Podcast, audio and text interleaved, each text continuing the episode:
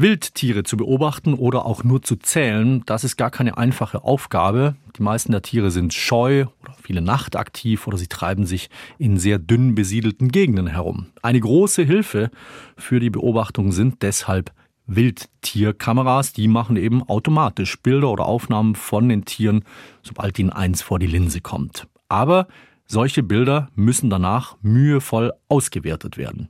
Bei einem großen Wildtier-Monitoring-Projekt der Uni Freiburg ist dafür jetzt künstliche Intelligenz eingesetzt worden. Darüber spreche ich in SWR 2 Impuls mit Marco Heurich. Er ist Professor für Wildtierökologie an der Uni Freiburg und einer der beiden Projektleiter. Herr Heurich, was kann eine KI bei der Auswertung von Wildtierfotos besser als der Mensch? Ja, die KI ist einfach schneller. Das ist der wesentliche Punkt, weil wir hatten im Projekt 1,2 äh, Millionen Bilder und bei diesen 1,2 Millionen Bildern mussten wir jeweils bestimmen, äh, ist da jetzt ein Mensch auf dem Bild, ist da ein Fahrzeug auf dem Bild, ist da ein Leerbild, beispielsweise ein Grashalm, der vor der Kamera hin und her wackelt, oder ist da ein Tier? Und wenn ja, welches Tier?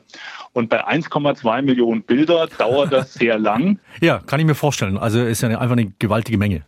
Wie lange hat es gedauert, die zu trainieren?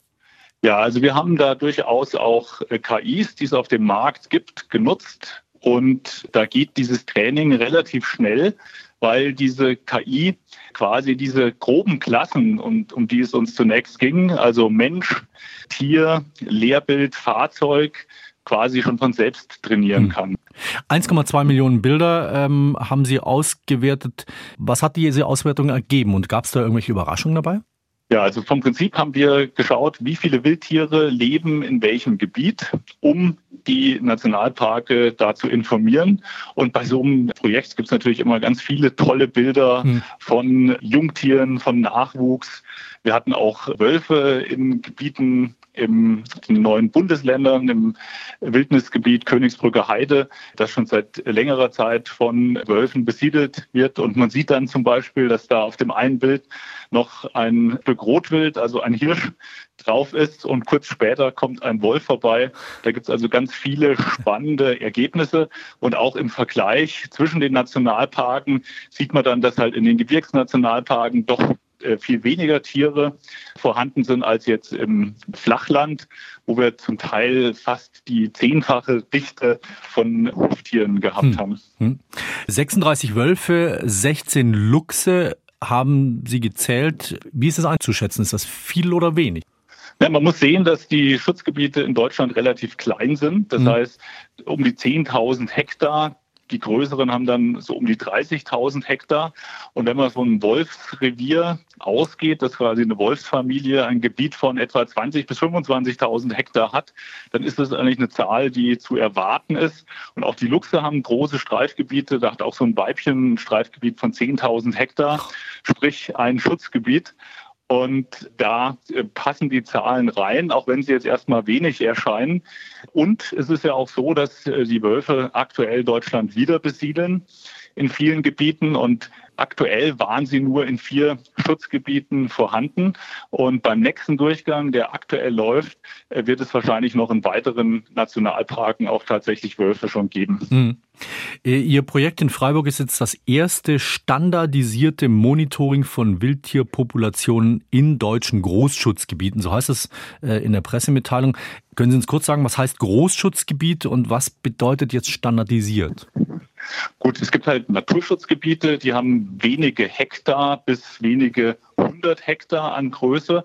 Und äh, Großschutzgebiete in dem Sinn, da haben wir Nationalparks und Wildnisgebiete, die alle eine Größenordnung von äh, mindestens über 7000 Hektar mhm. gehabt haben, die bei dem Projekt dabei sind. Also große Schutzgebiete. Und das standardisierte Monitoring haben wir deshalb eingeführt, weil natürlich in manchen Schutzgebieten die Huftierbestände, also das Schalenwild, auch hohe Bestände annehmen kann, oft keine natürlichen Feinde hat. Und äh, deshalb äh, reguliert man die Wildtiere in diesen Nationalparken. Und mit unserem Monitoring kann man genau feststellen, zum einen, wie ist die Bestandesgröße, aber auch wie ist zum Beispiel der Verbiss und kann dadurch dann halt auch ein gezieltes Management der Tiere betreiben. Und welche Rolle spielen dabei die Kameras in diesen großen Schutzgebieten oder überhaupt für unseren Umgang mit Wildtieren? Ist das tatsächlich eigentlich die einzig praktikable Möglichkeit, überhaupt zu solchen Zahlen oder einen Eindruck zu bekommen, wie groß diese Populationen sind? Ja, es ist halt extrem schwierig, Wildtiere zu zählen. Man stellt sich vor, man sieht ein Reh draußen im Wald und die sehen alle gleich aus. Hm. Das heißt, das Reh, was auf der einen Wiese steht, könnte das gleiche sein, was auf der anderen Wiese steht, weil die auch große Streifgebiete haben.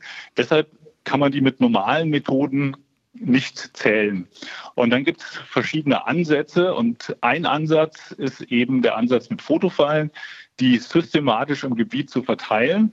Und dann kann man anhand der fotografierten Tiere mit statistischen Methoden dann auch die Bestandeshöhe zeigen. Das heißt aber, die Statistik, die kommt dafür zum Tragen, weil eben ein Tier möglicherweise auch manchmal mehrmals durch eine Fotofalle durchläuft. Das Tier, das Tier kann mehrmals durch eine Fotofalle streifen. Das Tier kann auch unterschiedlich schnell durch die Fotofalle gehen. Und wir müssen auch immer die Fläche berücksichtigen, die das Tier auf der Fotofalle überstreicht, weil die Fotofalle ja nur eine gewisse Fläche abdeckt. Das heißt, ein kleines Tier das wird quasi nur in der unmittelbaren Nähe zur Fotofalle fotografiert. Aber ein großes Tier, wie zum Beispiel ein Rothirsch, der kann auch noch in 10, 15 oder 20 Meter fotografiert werden. Aber je weiter ich von der Kamera weg bin, desto geringer ist die Wahrscheinlichkeit, dass ich ihn noch fotografiere. Und das muss statistisch berücksichtigt werden. In der nächsten Projektrunde, da sollen jetzt auch Bilder aus ähm, Schutzgebieten in Rumänien oder Albanien ausgewertet werden. Was versprechen Sie sich von diesen Daten? Gut, zum einen unterstützen wir die Kollegen im Zuge von einer Partnerschaft mhm. äh, in Albanien und auch in Rumänien beim Wildtiermonitoring, dass wir quasi unser Know-how auch dort einsetzen, die Mitarbeiter schulen, dass sie das auch selbstständig machen können. Das ist ein wichtiger Grund. Und der andere Grund äh, liegt darin, dass wir da auch sehr naturnahe Gebiete haben, wo beispielsweise die großen Beutegreifer vorkommen, also der Wolf, der Luchs und auch der Bär. Und wir wollen auch sehen und lernen, wie sich diese großen Beutegreifer auch auf die Schalenwildbestände auswirken, sodass wir dann auch Rückschlüsse für unser Management hier in den deutschen Nationalparken und Großschutzgebieten ziehen können. Sagt Marco Heurich, Professor für Wildtierökologie an der Uni Freiburg. Er ist einer der beiden Projektleiter des ersten standardisierten Wildtiermonitorings, bei dem jetzt für die Auswertung von mehr als einer Million Bilder auch eine KI zum Einsatz gekommen ist. Herr Heurich, danke Ihnen fürs Gespräch.